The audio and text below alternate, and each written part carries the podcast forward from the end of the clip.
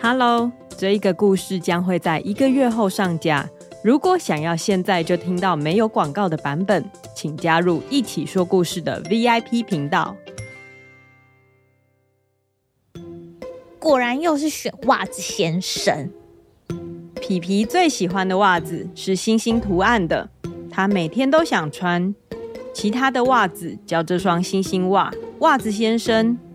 可能是因为袜子们觉得这样听起来比较厉害。袜子先生昨天才刚洗好，应该还没干吧？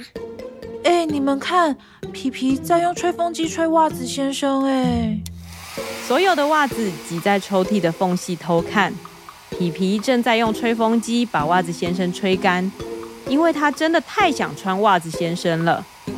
袜子先生对抽屉里的其他袜子说。不好意思，今天还是由我来保护皮皮的小脚丫哦。袜子先生吹着热热的风，得意地蓬起身子。他知道皮皮最喜欢他，他也最喜欢皮皮了。可是，就在皮皮把它穿在脚上的时候，哎呦！我啊，